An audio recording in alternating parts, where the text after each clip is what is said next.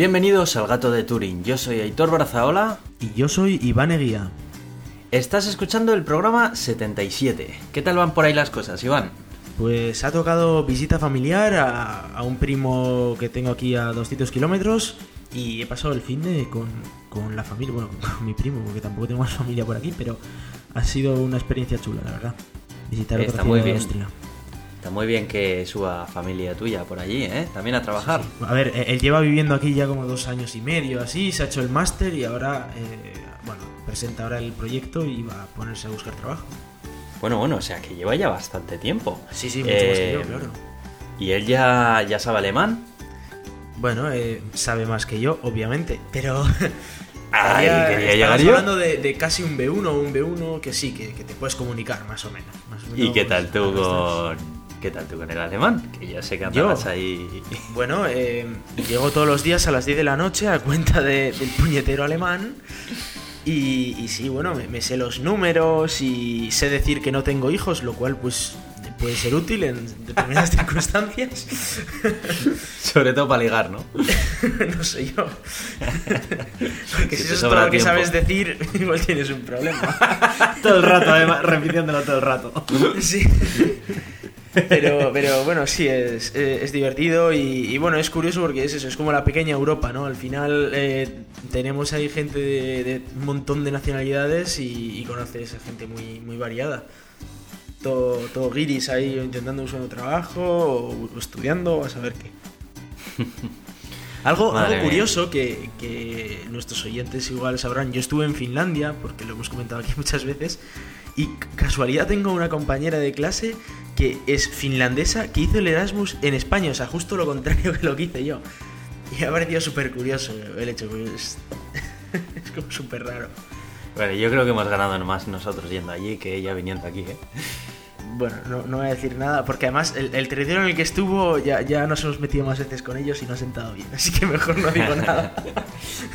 Nada, bueno, seguramente que lo habrá disfrutado también porque es diferente para ella, pero no sé, a mí me parece me parece mucho más atractivo Finlandia que, que España Bueno, para alguien que está de Erasmus, pero al final Yo es que puedo es eso, entender es también estás que si, si vives todo el puñetero año con el día-noche que tienen allí, el, el ir un tiempo a un país medianamente normal en cuanto al clima, pues Jo, que tampoco puede estar mal. Sí, sí, sí. No, y que además habrá visto que, bueno, el ambiente que hay en España no tiene nada que ver. Está años luz del ambiente que había allí en Finlandia, que básicamente era cero. Bueno, a ver, a ver, había ambiente en Finlandia, como que no había ambiente. No había los- ambiente. Los bares y esas cosas, y bueno. Los bares de Erasmus, pero Sí, la gente salías del ambiente Erasmus y ahí no había nada, tío. Bueno, había kebabs. Sí, eso es, eso. Había kebabs. bueno, en fin, que tenemos un montón de cosas de las que hablar. Sí, sí, tenemos llenito el, el podcast. Venga, vamos a empezar con las noticias no Elon Musk. Eso es, noticias de, de todo. Venga. Empezamos con la Raspberry Pi y es que, eh, bueno, este, este aparatito, este pequeño ordenador, del que por cierto tengo yo aquí, aquí uno y tengo un montón en casa porque ya son, son casi como de la familia, eh, resulta que ya ha vendido más, de el, más que el legendario Commodore 64. Eh, acaba de conseguir 12,5 millones de unidades vendidas, es decir, que se, se venden como churros. Impresionante. Es, es- es un dispositivo que se puede utilizar para un millón de cosas. De todas maneras, eh, yo no, no te creas que me ha dado la cosa de pillármelo, porque al final no deja de ser un ordenador en pequeño. Y es que para, para lo que hace un ordenador normalmente, pues casi que tengo piezas y así suficientes como para montarme yo un ordenador baratillo. ¿Tú utilizas alguna Raspberry Pi? ¿Le has dado algún uso así Sí, más allá sí, del yo- típico de Media Center de todo el mundo? No, no, a ver. eh, bueno, para empezar, nosotros Open Stratos lo lanzamos con una Raspberry Pi.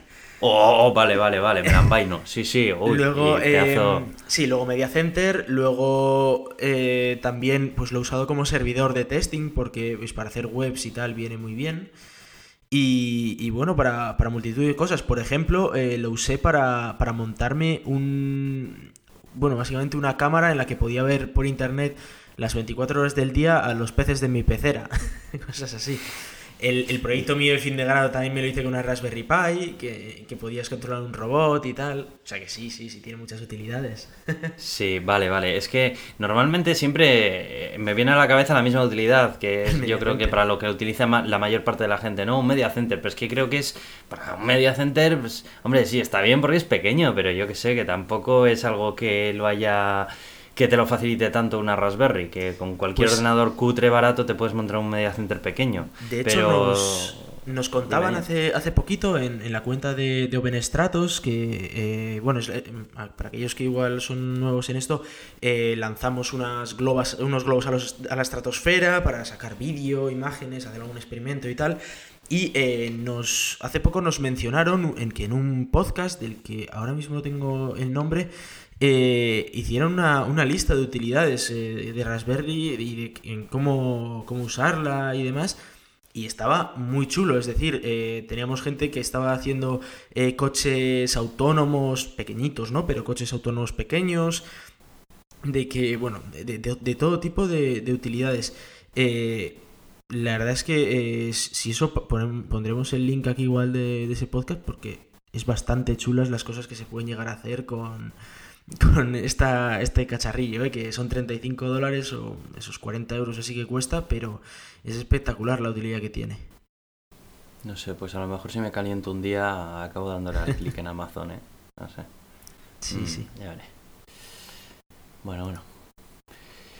Y bueno, otra noticia que tenemos por aquí de eh, que un 80% de los tejados son lo, suficiente, lo suficientemente soleados para la energía solar. ¿Cómo es esto? Pues eh, resulta que Google ha hecho un, pequeño programita que se llama Sunproof y eh, que, bueno, aparte de ya saber exactamente toda la geometría de tu tejado, por si, yo que sé, por si quieres saber algo más sobre ti, Em, ha hecho un análisis de hasta qué punto un tejado podría ser útil para, poner paneles solares y liberarse completamente de eh, pues estar metido en la red eléctrica. Y eh, resulta que el 80% de los tejados, al menos en Estados Unidos, que es donde se ha hecho este análisis, eh, son útiles y se puede llenar de paneles solares y salirse de, de la red eléctrica pública, lo cual es, algo bastante espectacular. También depende mucho de dónde, porque por ejemplo hay zonas como Texas en el que la media es del 90% de los tejados y luego te vas a zonas como Kansas y así en los que igual la zona es pues eh, un 60% de los tejados solo, solo son útiles para poner paneles solares, ¿no? ¿Y en este estudio que hace tiene en cuenta también el sitio donde es o solamente el espacio que dispone? Tiene en cuenta el espacio que dispone, el lugar, o sea, el lugar en el que está para saber cuántas horas de, de sol tiene el año, también el clima que tiene, si está muy nublado, menos nublado y todo tipo de, bueno, un montón de temas que ha metido en un algoritmo bastante complejo hasta el punto, pues eso, de que decía que una media del 80% eh, pueden poner paneles solares en su casa y eh, básicamente liberarse del yugo de las eléctricas. Ya, un yugo que es muy difícil de vencer porque es un negocio muy bien montado. Pero... Ya lo hemos hablado aquí alguna vez, ¿no? El tema del, impuesto al sol, por ejemplo, aquí, que nos decían que eso, de que no, no se ha aplicado. Pero bueno, está la amenaza, ¿no? Es, bueno, tú pon paneles solares, que igual dentro de unos años te la clavo. ya, ya, ya, ya pues está bien, porque todavía sigue, sigo encontrándome con mucha gente que piensa que la energía solar no, es realmente una alternativa, ya sea por potencia o lo que sea. Y, yo no paro de leer estudios y ver noticias en internet que demuestran justamente lo contrario, que es una tecnología que, hombre, requiere de, mayor apoyo y mayor implantación por parte de empresas y, gobiernos. Pero sí, sí, es, sí es una alternativa buena, vaya. Pues sí, posible. Bueno, pues yo te quería comentar eh, un juego un poco especial que me he encontrado esta semana por ahí. Eh, no es un juego al uso, es más bien un simulador, pero es un simulador de una cosa un poco especial. A mí me ha gustado mucho siempre el montarme mis ordenadores, mis historias, aunque también me gustan mucho los Macs, que ahí hay poco margen para montar cosas, pero aún así me sigue gustando. Sí, la, libertad no es el punto fuerte de Apple. No, pero sí que es la estabilidad el punto fuerte de Apple y es por lo que muchos otros seguimos Hombre, apostando claro, por que- sus productos. Es pero que bueno, cuando, cuando robas código de Unix, pues claro, pasa. Bueno, o de bueno, FreeBSD. ya, ya, no, no voy a entrar en ese jardín, Sí, ¿vale? sí. No, no, no, no me, vas a, no me vas a poner esa trampa, no voy a caer en esa trampa. Voy a seguir con lo que te estaba contando, que es lo que era muy interesante. Bueno, pues ha habido un chico que ha desarrollado un simulador de montar ordenadores eh, de gaming, pero bueno, pueden no ser de gaming perfectamente. Lo que pasa que muchas de las piezas que están incluidas en el catálogo, pues eh, entran dentro de la categoría de, de- que se consideran de gaming, ¿no? Por su potencia y demás. Está muy bien porque tú entras en una especie de sala virtual, como en un taller de informática virtual, en el que tienes una, un chasis de ordenador, una caja vacía que puedes seleccionar diferentes cajas también para que se ajusten a tus necesidades dependiendo de los diferentes estándares que hay de caja, pues micro ATX, mini ATX, ATX y demás, y puedes empezar a montar con un presupuesto eh, un, PC, un PC con piezas reales, con modelos reales que tú te puedes encontrar ahora mismo en distribuidores online y, claro que, que tienes que saber qué, qué piezas poner dependiendo de pues el tipo de placa base que pones, que está restringido a una serie de, de procesadores, de un tipo de otro, tarjetas gráficas, etcétera, ¿no? Y está hecho de una manera muy original porque es que directamente estás en una sala con un ordenador y con las piezas y tienes un ordenador al lado en el que puedes entrar a hacer una compra online, digamos, de tus componentes y tú vas eligiendo componentes como cuando te compras el ordenador por piezas y luego pues tú los vas colocando ahí. El juego está hecho con Unity. Y está muy bien hecho, la verdad. De momento es una, es una alfa. Yo, yo me Eh, imagino a toda esta gente que, que trabaja precisamente montando ordenadores de decir, Buah, voy a llegar a casa y me voy a poner a jugar a lo mismo que hago durante todo el día. Yo es que, y es que además fue mi caso, yo trabajé de, precisamente de esto antes de, de- de estudiar después en la universidad, ¿no? Y, y no sé, no sé por qué, tío, pero me sigue gustando estás hacerlo. Cada vez que tengo, no, no, no sé, pero cada vez que tengo que montarle el ordenador a alguien es como de, ay, qué guay, me voy a gastar el dinero de otro en piezas, ¿sabes? Y, eso siempre me encanta, porque no es mi dinero. Sin embargo, estoy eligiendo piezas y, y eso me gusta mucho cuando me viene algún familiar o amigo, oye, ¿qué tal? ¿Tienes esto de presupuesto? Y yo, venga, va. Bueno, pues eh, puedes entrenar si no sabes muy bien, eh, si no conoces este mundillo, los fabricantes y demás, con, con este juego te lo puedes bajar, es, es gratis y está para todas las plataformas, para OS X, para Windows y para Linux. Y incluso puede, puedes donar al proyecto, puedes colaborar y demás. Y, nada, aunque sea echarle un ojo a los que os mole porque está muy bien. Me hace gracia que están muy bien representadas todas las piezas, muy bien modeladas en 3D. Sí. Tiene bastante cosa. La pena es que no está hecho en Rust, ya sabes. Las cosas que me gustan. mía. Ya empezamos con los extremismos. ¿Ves? Si es que, si es que todas las conversaciones nos llevan a extremismos, Iván. No puede ser. Open your mind. Me, me estoy radicalizando, Aitor. Que no puede ser eso, joder. Bueno, pues en cualquier de cualquier forma, eh, si te aburres un día, que no creo, porque últimamente tienes el horario muy ajustado, échale un ojo, que, que te lo vas a pasar bien, ya verás. He de decir que acabo el curso de alemán a, a final de mes y luego me voy a tomar un descanso, ¿eh? Bueno, pues te montas ahí un par de ordenadores, Sí, ahí en tu descanso, le pones refrigeración líquida y tal, una buena fuente de alimentación, pues ya sabes. Y sin gastar dinero, ¿eh? Vaya sensación. Nada, gastar dinero virtual. Tienes ahí, creo que empiezas con 2.000 dólares y taca, taca, taca, a gastar. Que no pasa nada aquí, está todo pagado. Decir, con 2.000 dólares no, no te da ni para, ni para el- la tarjeta gráfica, ¿no? 2.000. Al sí, menos 2.000. algún amigo Ah, nuestro que conocemos. bueno, sí. Pero la gente normal, la gente de a pie, ¿sabes? Que, con- en fin, yo creo que les vale.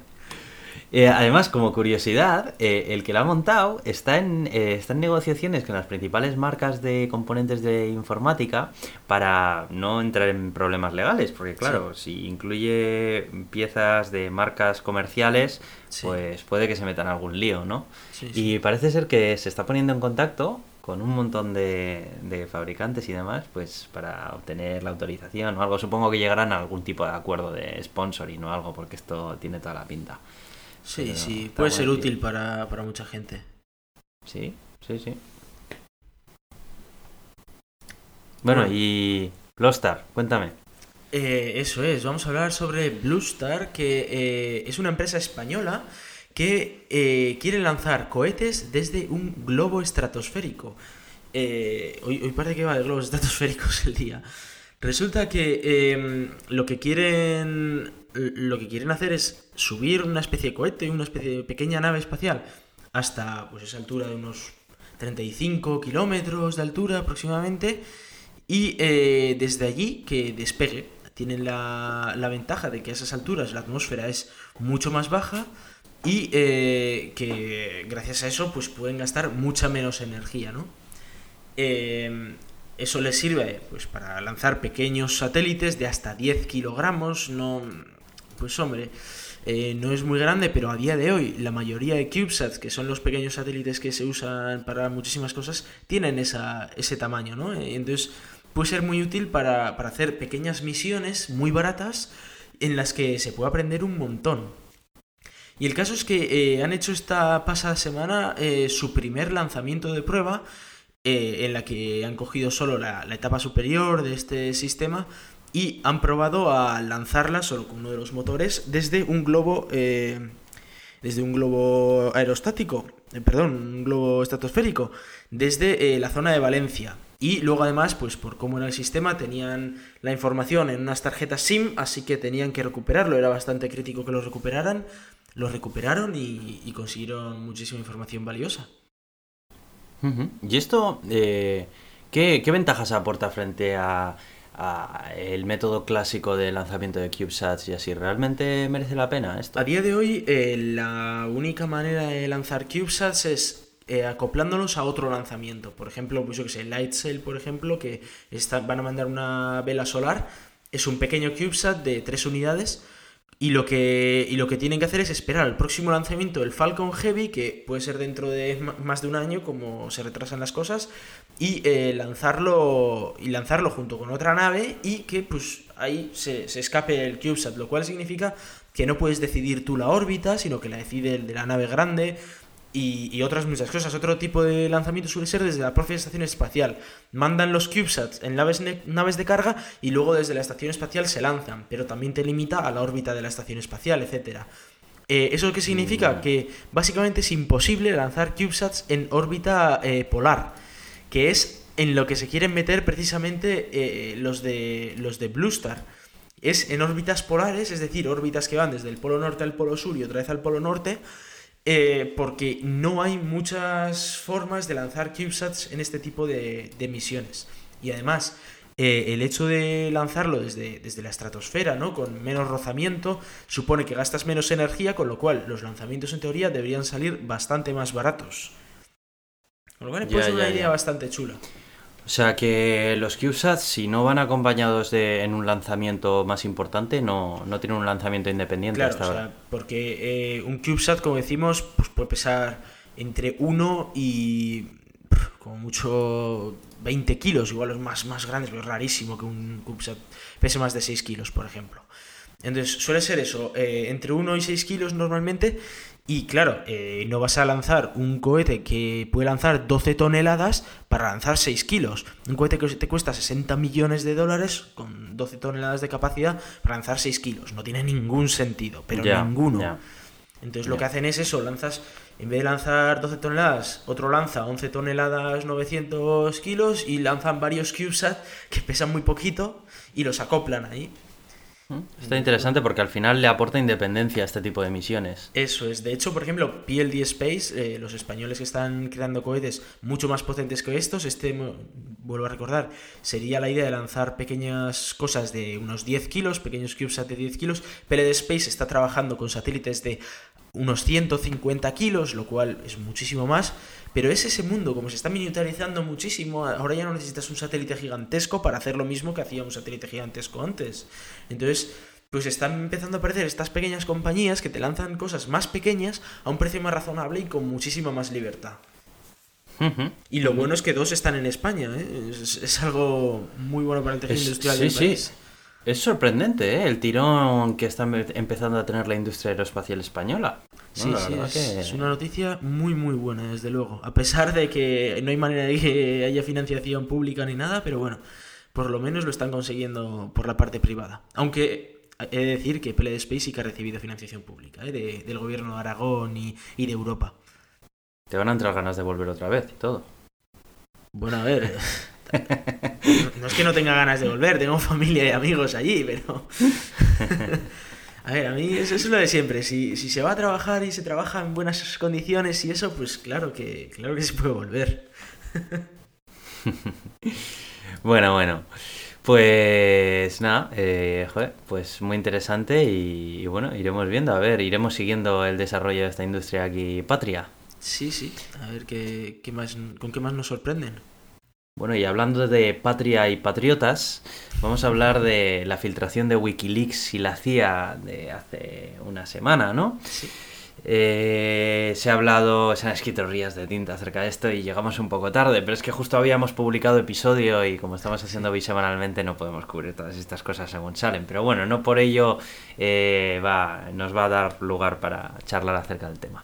Estamos hablando de que Wikileaks la semana pasada, al- alrededor del día 6 de, de este 7 de marzo, eh, publicó un informe sobre eh, casi 9.000 documentos de espionaje que, que la CIA eh, tenía en su poder y que se habían filtrado junto con un montón de herramientas que estaba utilizando y técnicas de espionaje masivas a eh, pues contra todo tipo de dispositivos que están utilizando a día de hoy. Dispositivos de electrónica de consumo como pueden ser smartphones, smart TVs y eh, planes para eh, el gobierno de forma remota y no consentido por el usuario de eh, coches conectados, coche, vehículos autónomos y, demás. Y además muchos de estos datos reflejaban pues el uso de estas herramientas a lo largo de estos últimos tres años, aprovechándose de, fallos de seguridad que existían en sistemas operativos tanto de smartphones como de otros dispositivos que he mencionado, sin la debida notificación de estos agujeros de seguridad, obviamente, a los fabricantes para que los parchen. Lógicamente se estaban aprovechando de ellos de forma descarada. Eh, es la primera parte eh, de la filtración que, Wikileaks eh, anuncia que va a realizar y ha anunciado también que, pues, que no va a liberar la información de las herramientas que se ha estado utilizando para que no caigan en malas manos. Pero esto ya no estoy muy seguro, que me ha parecido leer por ahí, pero no estoy del todo seguro que va a, a trabajar junto con las empresas afectadas para pues informarles de las herramientas que hay ahora mismo disponibles para craquear sus sistemas y para ayudarles a, a parchearlas además. Eso creo que lo he leído por ahí, pero no, no estoy muy seguro. Eh, Tú antes me has, me has estado comentando que... Me había parecido no. haber leído lo contrario, sí. No, tampoco estoy seguro porque no, no me acuerdo dónde lo he leído. De eso de que lees cosas y, y ya ni te acuerdas de lo que has leído. Pero, eh, bueno, en cualquier caso es como, bueno, pues otra más. Y, y bueno, que nos demuestra que aquí somos unos, unos somos unas meras marionetas, ¿no? En, en manos de gente sin ningún tipo de escrúpulos, pero que por suerte de vez en cuando sale alguno con escrúpulos y filtra eh, estos ataques de nuestros propios gobiernos, o en este caso el gobierno estadounidense, sobre sus propios ciudadanos y sobre ciudadanos de otros países, ¿no? Lo cual es eh, de un desastre absoluto y, bueno, deberían de acabar ya este tipo de prácticas. Eh, hay que tener en cuenta que el gobierno estadounidense sabía que sus propias empresas eran vulnerables a hacking de otros países, de terroristas, de cualquier tipo de, de amenaza y que no lo dijeron ni intentaron arreglarlo solo por decir, bueno, si los otros les atacan, por lo menos nosotros también queremos poder atacarles, ¿no? Y eso es, muy triste, es una sensación de, bueno, si, si nos atacan a nuestras empresas no pasa nada, pero nosotros tenemos que poder atacar. Sí, sí, Es- sí. es Es, como que se sitúan incluso por encima de la propia industria de, de ellos. Eh, me ha llamado la atención algunas técnicas en concreto, como por ejemplo, eh, había, había mm, eh, herramientas de hacking que incluso seguían atacando a los disquetes de 3 un cuarto, porque todavía se siguen utilizando en, en instalaciones nucleares y en sistemas críticos, todavía se siguen utilizando ordenadores con disqueteras floppy. Y había incluso desarrolladas herramientas eh, pues para, para explotar ese tipo de, de- de unidades extraíbles en ese tipo de sistemas y demás. Y incluso eh, en las Smart TVs a mí me ha llamado muchísimo la atención el tema este de que simulaban un apagado, pero sin El embargo off, seguían... Sí, el fake off, tío. Pero eso Que- se lleva haciendo muchísimos años con webcams, por ejemplo. Ya, pero, joder, en una tele como que me... me- no sé, me, me Sí, extraña... no, pero no es tan difícil porque muchas teles están preparadas para que tú la puedas encender diciendo unas palabras, diciendo eh, enciéndete, por ejemplo, y se enciende. Eso significa que la tele está encendida, lo que pasa es que tiene apagada la pantalla. Entonces eh, la tele te está todo el rato escuchando hasta que dices las palabras correctas y entonces se enciende. El problema, y ya lo hablamos aquí en su día, con el tema de Samsung que ponía las instrucciones que no hablaras de cosas importantes delante de la tele. Em, lo hablamos aquí, nos reímos mucho y lo dijimos, seguro que ya están los de la CIA y tal que tienen acceso. Pues efectivamente, la CIA tenía acceso a la Samsung TV y te ponía el micro a escuchar para saber lo que estabas diciendo. Era de risa. Pero vamos, es que lo dijimos nosotros aquí hace como un año, año y medio. Es, es que se veía venir todo este tipo de cosas. Tenían eh, ataques para Android, para Apple, para eh, todo tipo de ordenadores, Linux, Windows, Mac. Bueno, es, es brutal. O sea, la capacidad que tenían de, de hackear absolutamente todo. Y lo peor de todo es... que no, no avisaban, no decían, oye, os hemos encontrado este fallo, protegeros del enemigo, que se supone que son esos presuntos terroristas que tienen que atacar, protegeros de ellos. No, no, es que no lo decían, decían, bueno, si se atacan los terroristas, se ataquen, pero nosotros tenemos que poder atacar. Es hmm. un cachondeo, vamos, es un cachondeo. A mí me crea, me crea una, una desconfianza brutal en todo tipo de electrónica de consumo que me rodea. O sea, yo ya no es que directamente recomiende una herramienta más segura que otra, es que yo utilizo, eh, me beneficio de las herramientas que Internet pone a mi disposición, pero tengo claro que no voy a colocar en ellas información sensible. O sea, para mí la información sensible, dentro de lo que pueda, la que yo considere realmente sensible, la voy a mantener alejado de todo tipo de, de informática, de Internet, de tal y bueno, dentro de lo que cabe, dentro de lo que puedes. Hay, pues muchas veces al final la banca online la tienes online y, no puedes hacer nada. O sea, aunque no la utilices, está ahí. Pero no sé cómo decirte. O sea, que si realmente tengo una información que, que considero que es muy, muy, muy secreta o no quiero que se divulgue, que se divulgue por ahí, yo es que ya directamente paso. No, prefiero tenerla en un cuaderno apuntada y guardada aquí en mi, en mi mesilla, ¿sabes? Que, meterla en un programa de notas, por ejemplo, yo qué sé, no sé. Lo, que, a mí me preocupa mucho es, eh, de hecho, este mismo fin de semana, hablando con, pues, con gente que me he encontrado ahí en Graz, eh, comentándoles pues, sobre este ataque y sobre otro tipo de ataques como lo de la NSA, el programa Prism y todos estos, y que la sensación general es de, bueno, pero ya se sabe y no hay nada que hacer. ¿no? Como que te van a hackear igual, vas a tener tus datos esto, tampoco, mucha gente dice, como tampoco tengo nada que ocultar, pues bueno, no me gusta, ¿no? Pero... ¿Qué le vamos a hacer? Claro, no, eso, eso no, eso no, pero siempre eh, tener claro que las herramientas que manejas a, a, día de hoy tienen una gran probabilidad de que no sean seguras. Pero tener claro también una cosa, y es que se puede hacer algo para evitar esto. Para evitar en gran medida. Claro que evitarlo al 100% es prácticamente imposible, ¿no? Pero evitarlo en grandísima medida sí es posible y no es para nada tan difícil. Es decir, eh, aparte del hecho de, cosas como, bueno, de dejar de subir tus, tus fotos eh, enseñando abdominales a, Instagram, pero más allá de eso, eh, cosas como, por ejemplo, algo tan simple como usar un email cifrado. O sea, que no es algo del otro mundo, no necesitas ser un experto en informática, tienes eso como Proton Mail en la que te haces una cuenta gratuita y tienes un email cifrado. Ya, pero Iván, mira, Proton Mail está muy bien y me parece un servicio fantástico, pero eh, una de las ventajas que tiene, por ejemplo, de utilizar Gmail es que es un servicio que es compatible con un montón de otros servicios en Internet y te abre un montón de puertas a la comodidad.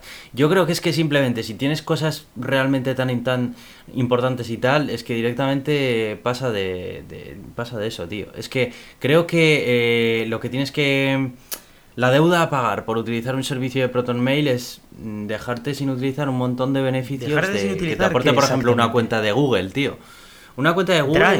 Eh, no, pero por ejemplo el, el single sign-on, el que te, que te, permite loguearte en un montón de sitios y demás. O... Pues eso es una locura, eso no lo he usado yo en la vida ni lo voy a usar en la vida. Eso es, es, una locura, es el perfecto tracking de que te va siguiendo absolutamente en todos estos movimientos de tu vida. No sé, es que creo que... Eso para mí es impensable usarlo. ahora mismo no se me ocurren así muchas cosas, pero, joder, eh, es indudable que, te ofrece un montón de beneficios una cuenta de Google, por ejemplo. A día de hoy en Internet una cuenta de Google te abre un montón de, posibilidades. Pues yo llevo, ya te digo que llevo mucho tiempo usando ProtonMail. El Gmail ya lo tengo olvidado, pero sinceramente me llega un email o dos a la semana y, son básicamente temas de los que me tengo que suscribir o cambiarlos.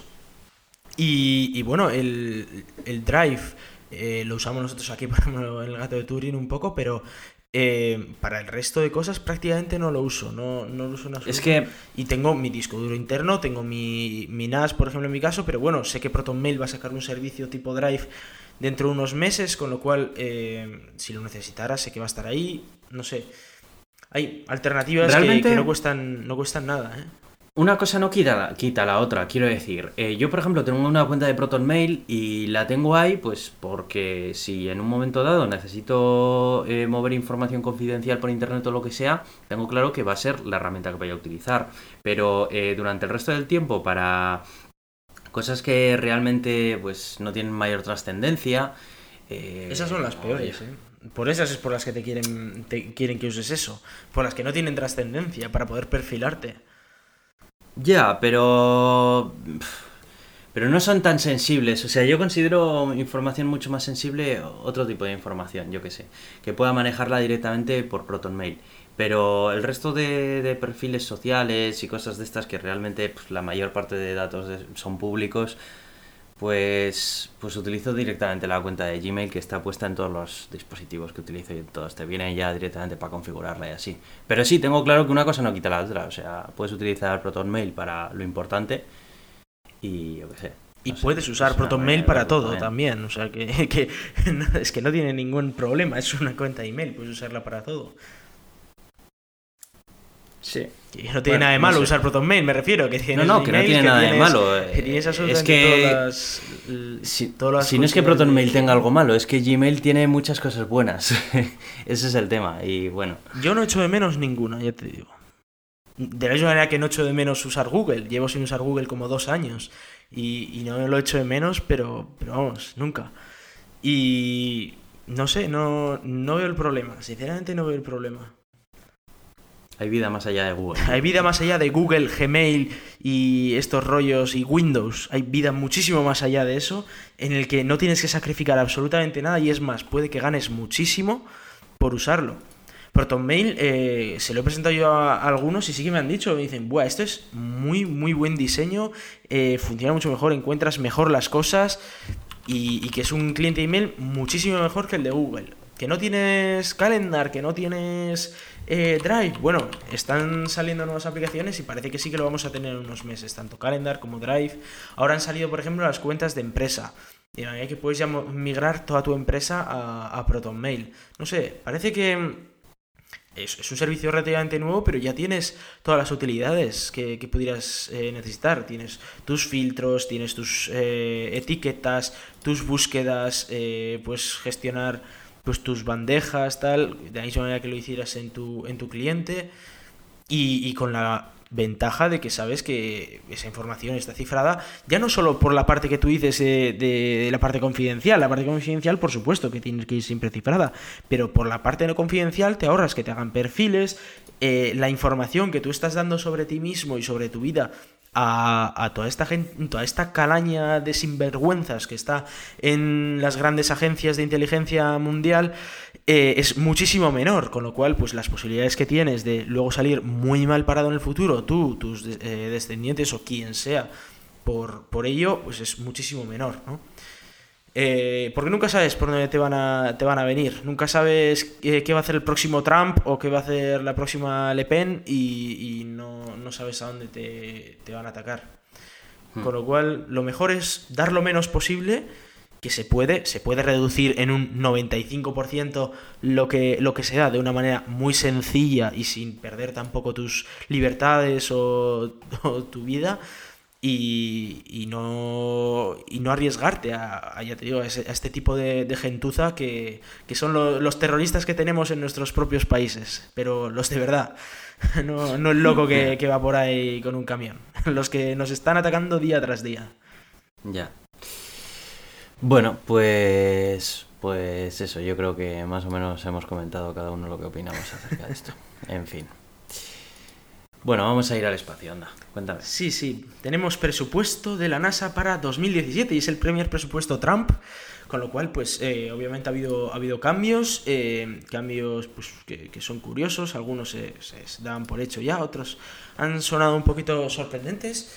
Y, bueno, vamos a empezar por, por, lo, por lo fácil. Eh, algo de lo que ya hablamos en en su hace un, par de semanas en el anterior podcast y es que eh, parece ser que ir a la luna se va a intentar ir en 2019 y bueno ya también comentábamos que Elon Musk eh, iba a intentarlo hacerlo un año antes. Y luego eh, Parece ser que. Eh, bueno, parece ser que. El, bueno, la misión esta de, del asteroide, este que querían recoger, traerlo a la Luna y mandar un par de astronautas a investigarlo. Pues que, está muy bien lo de que vayan a recogerlo y que lo traigan, pero lo de mandar a, dos astronautas que respiran, que hay que darles de comer y que hay que tirar sus residuos, pues que no le parece nada bien a, a Trump y que si eso sí mandemos una máquina, que mandemos una máquina al asteroide y vamos que chutamos. O sea, que ahora le preocupa dejar residuos y por ahí, ¿no? No, no, no, le, preocupa tener que mantener con vida a dos personas en el espacio para algo que no hace falta. Que es muy caro. Es muy caro. Eh, ah, sí, porque bueno, al fin y al cabo estos presupuestos se reduce un 1% el, el presupuesto de la NASA, que algunos decían, bueno, date un canto en los dientes porque otras agencias han estado mucho peor, ¿no? Y, sí, efectivamente, pero eh, bueno, también como algo curioso y algo bueno, digamos, es que eh, parece ser que ya ha habido, ya va a empezar, eh, digamos, el, informe externo para hacer una misión a Marte en 2033. Eh, lo cual, pues, pues bueno, está bien, porque hasta ahora era un plan en un PowerPoint y ahora parece ser que ya van a hacer un estudio en condiciones. Lo cual, pues, pues bueno, está, está bien. Aún así, el presupuesto es, es prácticamente el mismo, básicamente cero. Em, porque bueno, como, como se puede empezar a financiar esto en el 2023, porque hasta 2033 ya me diréis vosotros qué leches estamos haciendo aquí esperando, básicamente, pues bueno, el presupuesto para esta misión sigue siendo prácticamente ridícula. Em, eh, sobre esos planes, em, la idea es hacer una misión tripulada en la órbita de Marte, así que eso de aterrizar eh, va a tener que esperar. Podría ser que sí que eh, hubiera algún aterrizaje en la luna Deimos o en la luna Phobos en 2033 y luego ya esa llegada a la superficie marciana se espera que sea entre 2039 o 2042. Eh, no sé, Aitor, si lo veremos nosotros con vida a este paso. Pero bueno. Mm, yo esto lo veo muy lejano, ¿eh? Sí, sí, suena a. Bueno, sí, dentro de 30 años, venga. Y, dentro de 10 años será dentro de 30 años también.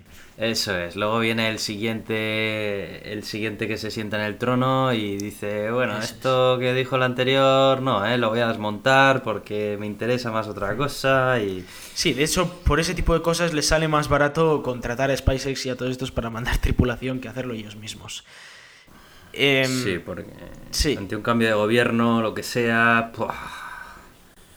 Lo que, lo que parece curioso sobre lo que comentábamos antes del, del Asteroid Redirect Mission, ¿no? lo de no mandar astronautas, hace todavía más interesante la utilidad que puede tener un cohete como el SLS, ¿no? Ese pedazo bicho que están construyendo que va a ser el mayor cohete de la historia de la humanidad hasta que Trump construya el Big Fucking Rocket, pero, o sea, hasta que, Elon construya el Big Fucking Rocket. Sí, eh, pero eh, sí que va a ser un, cohete brutal el, el SLS y que tampoco está muy claro para qué. Hay que recordar que esto venía de, unas ideas que tenía nuestro amigo George Bush, que quería mandar otra vez gente a la superficie de la Luna, y eh, que Obama dijo que los huevos, que eso de mandar gente era muy caro. Y, Trump. que mandarles por mandarles, no. Sí, y Trump ha dicho básicamente lo mismo, porque encima dice: no, no, no, pues al, asteroide este también, lo de, ya, lo de la luna totalmente descartado. Pero es que ni siquiera a un asteroide, o sea, es que, no, que no mandamos gente, que eso es muy caro. Y. Y claro, eh, en esa situación se queda el SLS como, bueno, vale, o sea, tienes un cohete que puede mandar gente a la Luna, incluso a, Marte igual, y eh, la única manera de justificarlo hoy en día era decir, sí, bueno, vamos a coger un asteroide, vamos a mandar a dos tíos ahí, y ahora ya es que ni eso te vale. Entonces, no sé para qué leches están construyendo ese cohete. No lo entiendo, sinceramente, no me entra en la cabeza. Em, por otro lado, eh, parece ser que está animado Trump con eso de construir una eh, estación espacial en la cara oculta de la Luna. Con lo cual, bueno, una de cal y otra de arena. ¿Cómo?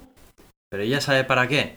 Bueno, pues porque, mola. Se ha visto una película este fin de semana y. No, tío, porque mola.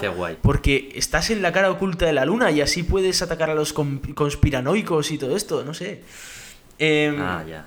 el caso es que sí, parece ser que eh, va a meter algo más de dinero en, en el tema este de, de, ver a ver cómo construir esa, esa, estación espacial en la cara oculta de la Luna, para lo cual sí que sería útil, el, podría ser útil al menos el cohete SLS, uno la mitad de grande también, pero bueno, eh, es lo que hay. Y, bueno, luego... Eh, a Europa Clipper, la, la, misión esta que queríamos llevar a Europa y de la que estábamos tan emocionados porque le habían dado el Congreso una millonada a, a cambio de que la misión se, se, hiciera muchísimo más compleja, pues ha dicho Trump que, que no, que esto, esto no puede ser. Que cómo, cómo va a haber vida fuera de donde Dios la puso en la Tierra. Y, y, entonces, a ver, no lo he dicho con esas palabras, pero eh, básicamente lo que ha dicho es que lo de mandar algo que aterrice allí no le hace ni puñetera gracia deja la puerta abierta a que si le sobra dinero a la NASA, que todos sabemos que están muy sobrados, eh, que meta un eh, penetrador que se llama, es decir, básicamente una bola de metal que se mete un leñazo contra Europa a, yo que sé, 500 o 1000 kilómetros por hora y que emita un poquito de señal para, yo que sé, pues igual hasta sacar una foto o algo, pero nada de aterrizar y de hacer una misión de exploración, nada, nada de eso. Coño, eso yo nunca lo había visto, esa técnica. O sea, lanzo ahí un pedrolo ahí sí. con un poco de tecnología que se eso estrelle es. y. Eso es, es básicamente una bola de metal, eh, que prácticamente todo es metal, pero tiene un poquito de, de electrónica y alguna cosita. Y entonces, pues, eh, hace algún pequeño, muy pequeño experimento. Porque también, pues, el, el impacto es tan fuerte que, que, bueno, la capacidad de meter algo que sobreviva a ese impacto es bastante limitada. Joder. Pero sí, sí, eso también se había pensado. Pero parece ser que el aterrizador no le hace ninguna gracia porque ¿para qué? ¿Para qué? ¿Para qué haces hacer esas cosas? Eh, por supuesto, se reduce el gasto en ciencia terrestre, porque para, leche, ¿para qué leches vas a tener satélites apuntando a la Tierra? Si eh, lo mucho que te van a decir es que el cambio climático no existe, y eso ya lo sabe él, con lo cual no hace falta, no hace falta naves que te lo digan. Así que nada, se baja el presupuesto de, eh, de la ciencia de, de la Tierra. Eh, se ha aumentado un poquito el, el, tema tripulado, con lo cual, pues, pues eso, para, para el tema de, de, Marte y eso, ya cuando eso tal, y, y, lo de la Luna que quiere adelantarlo. Y, poquito más. Eh, ese es el, el resumen de, del nuevo presupuesto de la NASA. Como decimos, pues bueno, eh, tampoco es que antes tenía un presupuesto mucho mejor con Obama. Y ahora, pues bueno, pues... Oh, ¿Qué le vamos a hacer? Es que es lo que hay. Por lo menos parece ser que de aquí a 30 años habrá dos o tres misiones interesantes. No sé, lo cual no está mal, ¿no? Es como, bueno. Acostumbrados a tener noticias cada dos semanas de los otros dos amigos, pues. Muy bueno. Sí, sí, no. Indudablemente la industria privada avanza a un ritmo, por suerte, mucho más rápido que. Pero me parece muy triste pública. que haya que privatizar la ciencia y la exploración. Porque a Elon yeah. Musk la exploración también le da un poco igual. Él lo que quiere es montarse una colonia y ganar dinero. Eh, hacer la especie multiplanetaria y todo eso. El Jeff Bezos, eh, a ver, lo que él quiere es montar un Amazon, pero a la luna. Y estamos en una situación en la que no no sé, no, no veo yo que el tema de explorar y de aumentar nuestro conocimiento vaya por buen camino, porque eso de privatizar todo, al final eh, al, al, mundo privado no le conviene el, el, conocimiento de este tipo de cosas, no le conviene saber de, de dónde venimos y a dónde vamos, lo que le conviene es sacar dinero. Con lo cual, ya, pues, sí, sacar una rentabilidad. Sí no me parece lo, lo, mejor. Bueno, es lo que es lo que toca y como nosotros ni pinchamos ni cortamos porque es política estadounidense, pues bueno, ya. lo que su señoría Trump diga, eso será. Hmm. Y, y, bueno, hablando de exploración, eh, de cosas que parece ser que ya no son tan interesantes para la gente de Trump, y eh, es que hemos encontrado otro planeta habitable, ya parece que los tenemos por puñados. Y en... Sí, pero todavía no sabemos llegar a ninguno, o sea bueno, que... Saber sabemos, sí, sí, con, con, mucha paciencia y mucho dinero que no tenemos, esa es la, esa es la manera de llegar. Pero eh, bueno, recordemos que hace poco, a 39 años luz, encontramos en la estrella Trappist 1 un montonazo de planetas, 7 si no me equivoco, eh, de los cuales 3 eran habitables. Potencialmente habitables. Aquí cuando hablamos de habitables es que están en la región en la que el agua podría estar líquida en la superficie. Eh, esa es nuestra, nuestra definición de habitabilidad, ¿eh? que tampoco vamos a, a echar cohetes. Y ahora parece ser que en la estrella el Luiten se ha encontrado a 12,4 años luz eh, un planeta en la región habitable de la estrella, en la región más, digamos, en el límite interior de la región habitable de, de ese sistema, más o menos como estaría la Tierra con nuestro Sol. Y algo que podríamos decir, bueno, conocemos algún otro planeta más cercano, como por ejemplo en la estrella más cercana que tenemos, en Próxima Centauri, tenemos un planeta en la región habitable del sistema.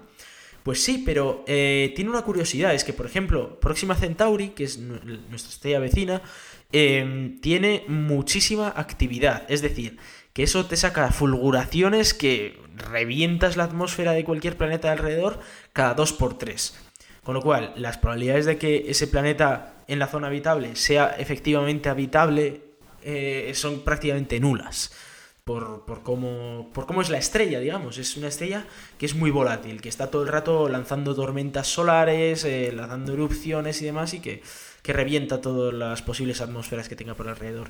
En cambio, esta otra estrella, eh, la que se ha encontrado ahora con este planeta, es una estrella bastante más grande que, que Próxima Centauri, no es tan grande como nuestro Sol, pero lo suficientemente grande como para que sea mucho más estable, mucho más tranquila incluso que la Trappist 1, que ya era una estrella bastante tranquila.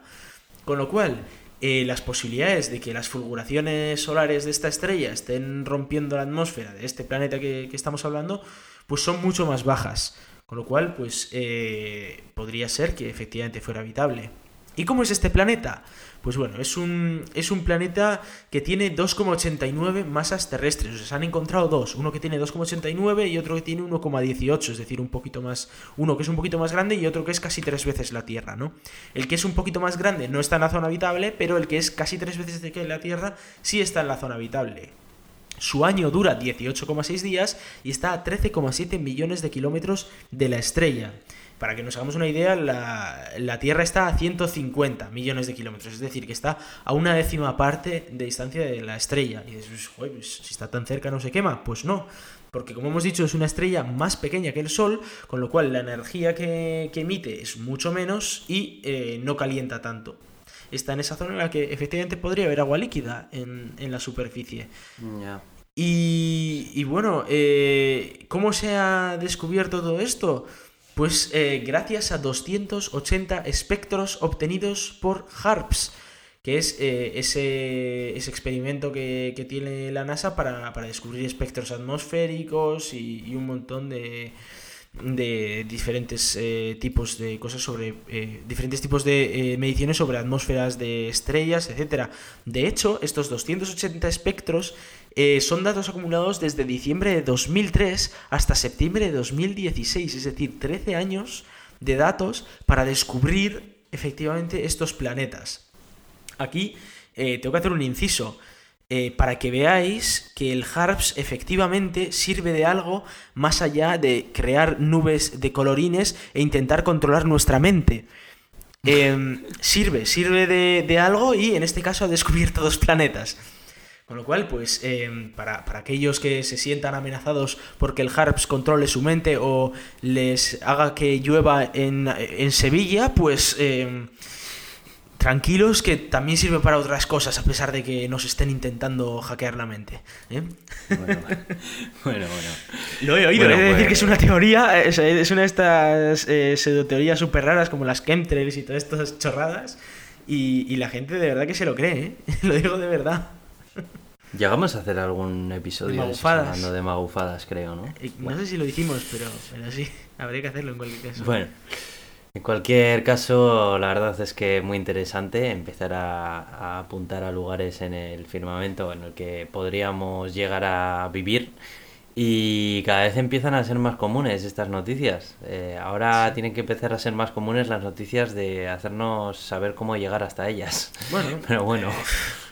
Ya dijo este Stephen Hawking, ¿no? Que, bueno, que sí, que si conseguimos crear una nave espacial de 4 metros de, alto y 4 metros de ancho, que pese menos de un gramo y que en ello tengas todas las antenas de comunicaciones y todos los experimentos científicos, pues igual solo hacen falta unos 100 gigavatios de potencia eléctrica durante unos días para mandarlas y que lleguen en 80 años.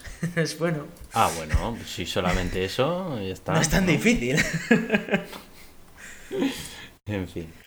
Y, hablando de, otros mundos, em, han salido unas fotos de la luna Pan de Saturno, con eso de que... ¡Pan! Con eso de que eh, la sonda Cassini ya se está acercando a- a- al final, pues ahora está haciendo órbitas más y más cercanas a, a Saturno, al propio Saturno, y de hecho ahora está pasando justo entre los anillos, porque lo que está haciendo es órbitas mucho más arriesgadas, pero como ya vamos a perder la sonda, la vamos a chocar contra Saturno, pues da un poco igual que las órbitas sean arriesgadas. Entonces, eh, en una de estas veces en las que ha pasado entre los anillos de Saturno, ha pasado casualmente justo al lado de la luna Pan. La luna Pan es eh, una luna que está justo eh, creando una separación muy finita entre, entre dos anillos. Entonces, eh, pues está creando, pues al, al pasar por, por el medio, eh, crea como olas en los anillos, así es, es bastante curioso. Y ha sacado unas fotos que son bastante espectaculares, más que nada por la forma que tiene la, la luna que es una forma que, ha habido un debate eh, muy pronunciado entre los que decían que era un disco o parecía un ovni. bueno, había un debate bastante chulo. Eh, a, a mí algo que me gustó sobre, eh, sobre una opinión que tenía uno en Twitter era que eh, se parecía a un bocadillo, porque ya el propio nombre, pan, pues eh, te hacía pensar que podía ser un bocadillo, ¿no? Eh, ¡Qué maja! Es que esa foto... es muy buena la Parece un foto. ravioli. Es, que es, Es que un ravioli. Es puñeteramente. Eso, eso, un ravioli también decían. Es puñeteramente rara la, la Es que luna. me entran porque ganas de comer cuando la veo. Nosotros, todas las lunas que conocemos, o normalmente todos los objetos que vemos por aquí, pues eh, que si un cometa, que si tal. Si, Son esféricos. Suelen ser esféricos, o si no son esféricos, son como pues dos trozos de tierra pegados o cosas así. El 67P, por ejemplo, eran como dos bloques de tierra, uno pegado al otro, ¿vale? Y veía, vemos cosas de ese tipo, que son o formas, formas esféricas o trozos de tierra uno contra el otro. Pero esto parece, ese, parece que es como una especie de, de esfera aplanada a la que le sale una especie de anillo, pero que está pegado a la Tierra, es decir, está suficientemente pegado como para que se vean cráteres en ese, en ese anillo, con lo cual es consistente. Eh, y tiene esa forma ondulada que parece, pues eso, un ravioli o, o un bocadillo de chorizo, que no está nada claro qué leches es.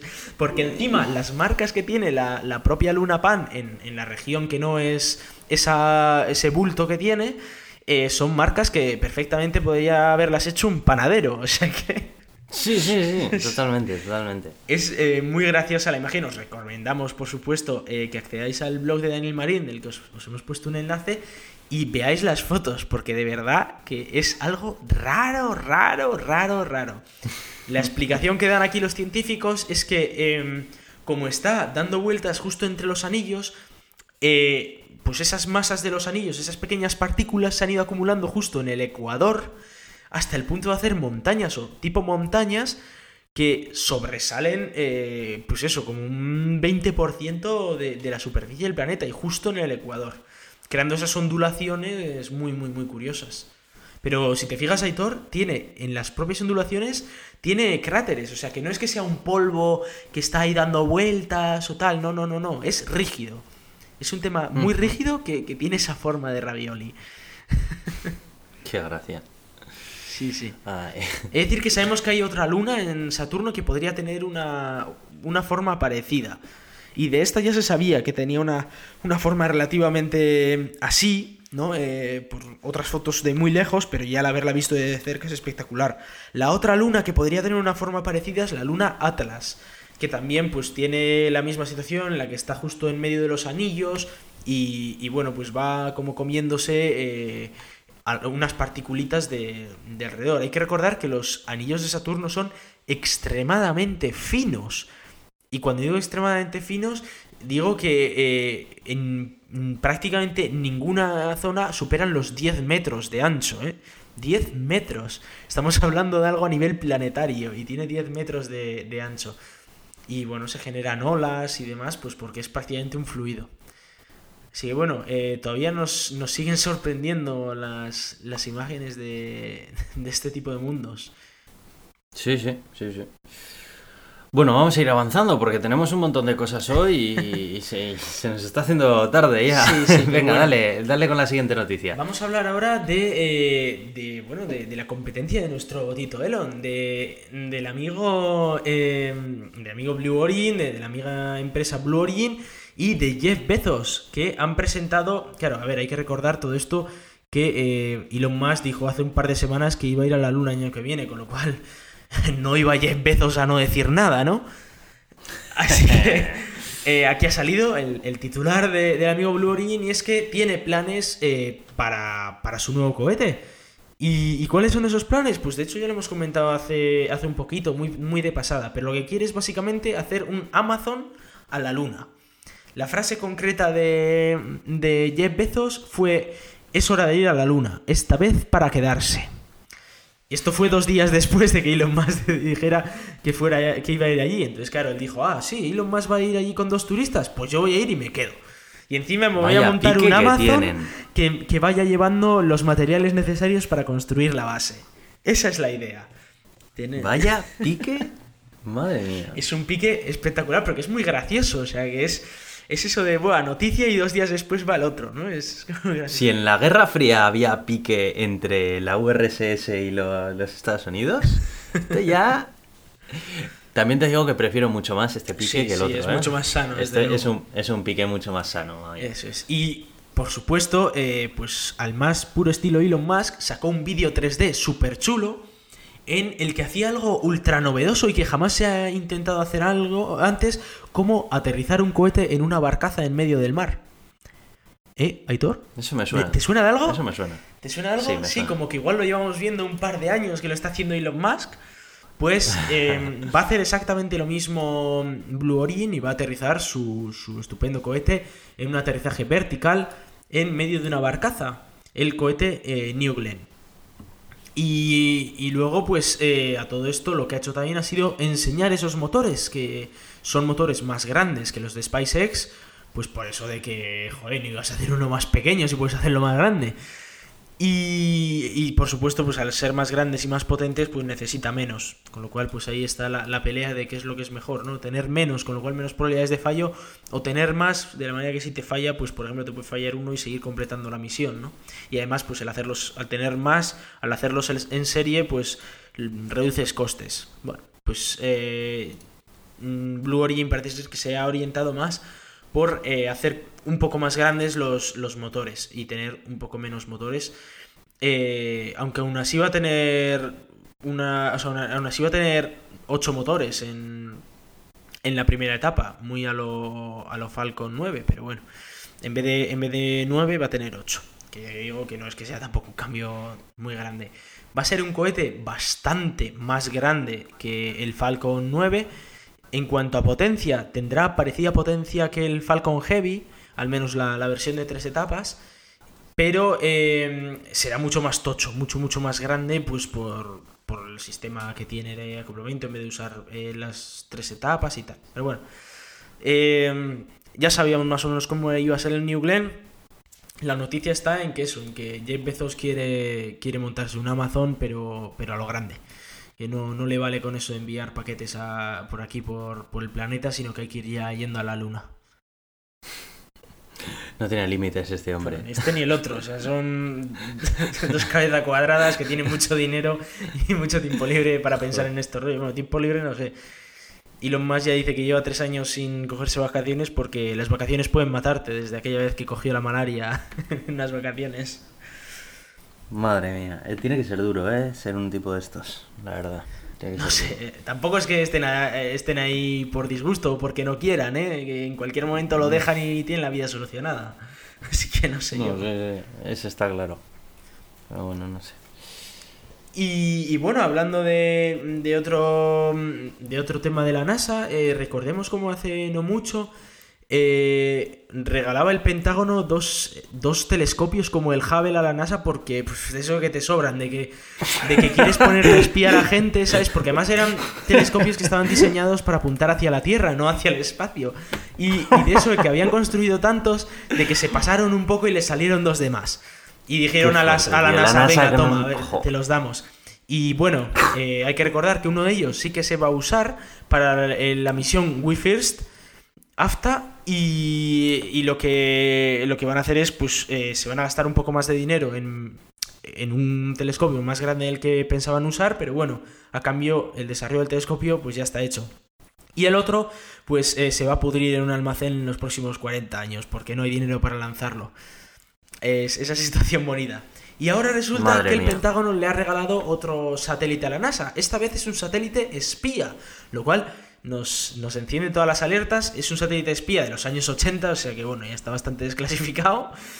Eh, pero bueno, sí, parece que también le sobraba este satélite espía y como ya parece ser que se había desclasificado bastante la información sobre él, pues eh, le dijo, venga, toma, ¿para qué quiero yo esto? Y haz lo que quieras con él. Eh, le han quitado todas las antenas espía y todas esas cosas. Y básicamente es un tronco cilíndrico con paneles solares y con cuatro cosas a los que la NASA está diciendo, mm, a ver si podemos ponerle aquí una cámara y aquí otra cosa y lo podemos lanzar ahí para arriba, ¿no? Porque ya que nos lo han regalado, pero, pero no queda nada claro de que tengan dinero para lanzar esto tampoco. Al final, los regalos que les están haciendo a la NASA son un poco estúpidos. y son casi casi son casi casi más como vamos, más que un regalo es, es una putada. Porque es como, ah, o sea, me regalas. por favor, lleva, llévate esto de aquí. es como, a ver, y los almacenes tienen una limitación, ¿sabes? No puedo tener los almacenes llenos tampoco de satélites regalados. Es que es, que es un cachondeo esto de, de la leche. Pero, pero sí que es verdad que, bueno, pues, eh, eh, bueno, un satélite espías, eh, se ve en el blog de Daniel Marín como, pues, el transbordador espacial en su día reparó un satélite parecido, que era espía, y, bueno, como este tipo de, sistemas, pues, pues a ver si le sacamos algún tipo de utilidad. La idea es lanzarlo a bordo del cote SLS, porque, bueno, si lo construimos, aunque cueste una pasta, pues bueno, habrá que usarlo, ¿no? Así que, bueno, habrá que ver a ver para qué lo usa la NASA, si es que lo llega a usar. Ya, ya. increíble que los otros gasten tanto dinero y luego les sobre, vamos, y no sepan ni qué hacer con ello, pero bueno. Y eh, vamos a meter ahora una noticia, una puntita de noticia sobre eh, coches eléctricos. Y es que ha habido un acuerdo en España entre Smart y Endesa para eh, poder vender más coches eléctricos y a su vez ahorrarte dinero en la tarifa de la luz. Y es que si te compras un Smart y te coges una tarifa de Endesa a la vez, te dan gratis la recarga de los... Bueno, te dan gratis Endesa 1200 kilovatios hora al año. Esto es suficiente para hacer 10.000 kilómetros al año eléctricos de manera gratuita. Siempre y cuando, siempre y cuando cargues eh, entre la 1 de la noche y las 7 de la mañana. Pero si cargas entre la 1 de la noche y las 7 de la mañana y te compras un Smart en España, puedes coger, tiene, bueno, la idea es que cojas la tarifa Endesa que te sale 10.000 kilómetros al año gratuitos con el coche, lo cual pues puede ser eh, algo, un negocio bastante interesante. Está interesante que las eléctricas se empiecen a implicar. para, para Endesa es, es, un buen movimiento porque dice, claro, si consigo que un tío que me va a estar eh, que probablemente haga más de 10.000 kilómetros al año, ¿no? Porque mucha gente hace más de 10.000 kilómetros al año, que se haga mi cliente, a, cambio de darle un poco de electricidad gratis, eh, significa que ya es un cliente más. Con lo cual, es un cliente más que además va a consumir mucho, porque tiene un eléctrico y probablemente en el futuro, si tiene que cambiar de coche, se va a comprar otro eléctrico, ¿no? Con lo cual, es un cliente que te va a dar mucho dinero. Y por otro lado, eh, Smart lo que consigue es vender más coches porque te viene con 10.000 kilómetros gratis al año, que es, es bastante chulo. Ya de por sí que es muy barata la electricidad comparando con la gasolina, pero es que encima si te regalan 10.000 kilómetros al año, pues como que es bastante, bastante más barato. Sí, sí. No, la verdad que es una iniciativa muy buena. Eh, me, parece bien. Sí, sí, para, para los consumidores desde luego que es una muy buena iniciativa y, bueno, os recomiendo que echéis un vistazo a Smart, que preguntéis en el concesionario eh, y, bueno, eh, para que os hagáis una idea de lo que es un Smart eléctrico, todos estos coches de Car2Go que podéis ver por Madrid o en las grandes ciudades, en muchas grandes ciudades, son Smart eléctricos, es decir, que sería tener uno de esos en, en casa con 10.000 kilómetros gratis al año, lo cual eh, os, recomiendo que al menos paséis para, por, un concesionario para preguntar, porque además os explicarán un poco cómo funcionan los coches eléctricos y tal, que siempre es un tema muy, muy chulo y que del que nunca sabemos suficiente. Bueno, y después de estos coches eléctricos vamos a inaugurar la sección oficialmente llamada El Show de Elon. Entradilla. Y, Venga, y Iván, lo- ¿qué nos vienes a contar? yo, yo me he quedado. A ver, tú has dicho lo del show de Elon, pero tú has visto lo que he puesto aquí en el, en el guion, ¿no? Es la sección del Tito Elon. Sí, bueno, sí, es, es cierto. Hmm, eso lo tenemos que ver. Habrá que ver a ver qué, qué le ponemos. El caso es que, bueno, vamos a empezar hablando de Tesla porque, eh, pues bueno, ha habido, ha habido una noticia bastante chula y es que había... Elon Musk ha, ha presentado, bueno, sabéis que Tesla es una empresa pública que tiene bolsa y ha presentado otra eh, captación de capital en la que pretendían conseguir mil millones de dólares. No sé si lo comentamos hace unos meses cuando se abrió, pero bueno, el caso es que eh, querían captar en, en este primer trimestre esos mil millones de, de dólares de, pues por venta de acciones. El caso es que al final han conseguido 1.200 millones de dólares, es decir, un 20% más de lo previsto, con lo cual 1.200 millones de, de capital que ingresa Tesla, lo cual le va a venir muy bien para montar la línea de producción del Model 3 y eh, le va a venir muy bien para sacar adelante pues, esos nuevos empleos que tiene que conseguir y, y montar la nueva gigafábrica y todo eso, pues igual un poquito más rápido, ¿no? Lo cual, pues son buenas noticias. Y luego eso, que puede pagar los sueldos, que, que- que tampoco está mal con ese dinero. Eh, lo ha estado pasando mal porque hace poco han estado intentando, eh, pues no sé, para financiarse y así, y que no llegaban, ¿eh? Yo he, esta- he estado leyendo como que habían tenido problemas para, Bueno, para toda la fabricación de, de todo lo que se han comprometido a fabricar, vaya que es una bestialidad al final. tanto como que no llegaban, no sé. eh, Yo sí que sé que, a ver, en su día tuvieron problemas graves de verdad, o sea, estuvieron a punto de cerrar Tesla, pero eh, eso fue hace ya como 8 años. Y ahora, a ver, necesitaban esta ingre- este, este incremento de capital, lo cual nunca es algo que es bonito, ¿no? El, el ir a pedir dinero, pero, pero bueno, eh, qué leches. si, si te sale bien y todo, pues bueno, ni tan mal. No, les va a salir bien, yo lo tengo claro. O sea, es que tienen un producto que ya lo tienen vendido. Si es Sí, que tienen un producto que se lo quitan de las manos. Sí, sí, o sea, y, y le hace más publicidad a la, la gente de, de a pie que, bueno, es que ellos no hacen publicidad, así que Ya.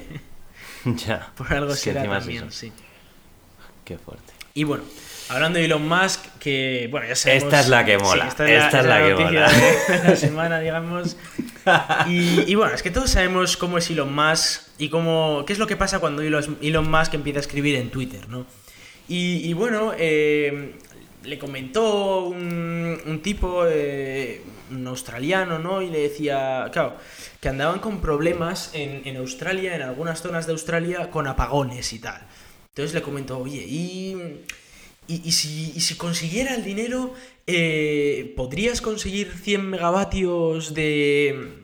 100 megavatios hora de, de energía, ¿no? De, de, baterías en 100 días. Instalar en 100 días 100 megavatios hora de, de baterías. Aunque he de decir que en la conversación se liaban mucho este con los megavatios y los megavatios horas. Pero bueno, parece ser que estaba bastante claro que lo que pedía era 100 megavatios hora en 100 días, ¿no? De baterías. Y bueno, Elon Musk que podría haber dicho, bueno, venga, vamos a intentarlo o lo que sea y tal, dijo, eh, es que esto es un insulto para mí, ¿cómo no, cómo, me estás diciendo que en 100 días no voy a conseguirte 100 megavatios hora? Hasta ahora he, de decir que el récord en 100 días son, creo que 80 o, no- o 90 megavatios hora. Pero dice, a ver, eso es un récord, pero eso era de, de- de hace dos meses, cuando todavía estábamos vagos, joder. A ver, esto es muy simple. 100 megavatios hora, en 100 días, por supuesto, a 250 euros por kilovatio hora. Esto estamos hablando que es un precio ridículo. Hay que tener en cuenta que eh, cuesta 6.000 euros una batería de 6 kilovatios hora en una de las baterías tochas. Lo que pasa es que esto, como es a gran escala, pues es mucho más barato. Es un precio muy bajo. 250 euros por kilovatio hora. En 100 días, por supuesto. Y claro, la pregunta es, bueno, vale, sí, eh, tú tienes muchas pelotas, pero ¿y si no qué? Y si no, pues gratis. ¿Qué pasa? Es que, es que ya alucino con estas cosas. Claro, tío. claro, que está todo Y es controlado, que- Aitor, no pasa nada. Si, si, Mira, si no les- están 100 días, gratis. Coges Twitter, eliminas a todos los usuarios y solamente dejas a Donald Trump, a Elon Musk y a Jeff Bezos. Y les dejas ahí que se peguen. Lo que puedes salir de ahí, ¡buah! ¡buah! En fin, no sé qué decirte. Pero sí, sí, sí. eh, Demasiados egos en una misma red social. Es que un tío que te dice, sí, sí, te voy a solucionar todos los problemas eléctricos de Australia en 100 días y si no te lo hago gratis, es que... De Australia, ¿eh? Que, que no es que diga, te lo voy a arreglar en el barrio. No, no, no. A tomar por saco todo, todo Australia controlado, no pasa nada. Madre mía, yo alucino con esas cosas. Sí, Pero sí. bueno, es lo que mola también de, de Elon Musk, ¿no? Sí, sí, que de vez en cuando las sueltas, sí. Es que eh, Elon Musk, eh, en serio que el tío no es de Bilbao, ni... No, no, o sea... El tío es sudafricano, es que- pero... Porque es que parece de Bilbao muchas veces, macho, cuando empieza... No hay cojones. ¿Cómo? ¿Cómo, ¿Cómo que no hay cojones? ¿Que no hay Es que encima el tío ni siquiera le había, le había preguntado, en plan de, ¿tú, tú crees que puedes hacerlo en 100 días? Y dice, ¿cómo? ¿Cómo que puedo? ¿Qué insinúas? ¿Insinúas ¿Cómo que, que que- podría existir la posibilidad de que no pudiera? Hombre, claro que puedo, y si no te lo hago gratis, hombre. Vamos. Hay, hay que empezar a, a retarle más en plan de... No hay huevos a... Y otro, ¿cómo? ¿Cómo? que- ¿Cómo que no? ¿Me cago en...? Eso es como con lo del sistema de transporte, lo de vamos a hacer un ave que cuesta 60.000 euros. ¿Cómo? ¿Cómo que 60.000? Yo te lo hago por 6.000 y que llega en 5 veces menos tiempo. Cago en la leche. Parece de Bilbao el Sí, tío, sí, eh. Y es que alucino, parece de macho. Bilbao. Es la leche. Joder. Madre mía. Y sobre esto, por cierto, nos comentasteis alguno o no lo de eh, Elon Musk for President. Pues tristemente Elon Musk nunca podrá ser presidente de los Estados Unidos y es porque no nació en los Estados Unidos de América. Con lo cual no puede ser presidente. Solo pueden ser presidentes de los Estados Unidos aquellos que nacen y son ciudadanos de los Estados Unidos de América. Lo cual pues le deja fuera. Eh, esto, esto es algo curioso, por eso hubo el jaleo con lo de dónde había nacido Obama, ¿eh? como, Ya. detalle. Bueno. Pero sí, sí que Elon Eh, Musk yo sí. creo que sería un buen presidente ¿eh? de, de Estados Unidos. Igual, lo que pasa es que igual les pone a todos a trabajar como 120 horas a, a la semana, una cosa así. Uy, uy. Uy, qué miedo. ni tanto ni tampoco, por favor. bueno, vamos a ir echando la persiana, que yo creo que hemos tenido un podcast con un montón de contenido y vamos a ir recordando dónde nos pueden escuchar. En primer lugar, nos podéis escuchar en Euskadi Digital los jueves a las 7 de la tarde y los domingos a la misma hora en Radio Podcastellano en el orden en el que salgamos. En, eh, nos podéis mandar vuestros emails con dudas, contacto, lo que sea en elgatodeturin.gmail.com Tenemos Twitter en arroba el gato de Turing. Tenemos una página en Facebook. Eh, estamos también en iTunes y nos podéis escuchar también en iVoox y dejarnos vuestras reseñas. Además, también nos podéis escuchar desde hace un episodio en eh, Estenio. eh, esta iniciativa creada por la Cátedra de, De eh, Cultura de la Científica Universidad de, de la Universidad de del País Cultura Vasco. Científica. Ahí estamos, gracias Iván. Y, y nada, yo soy Aitor, arroba cronosnhz en Twitter. Yo soy Iván, muchas gracias y hasta pronto.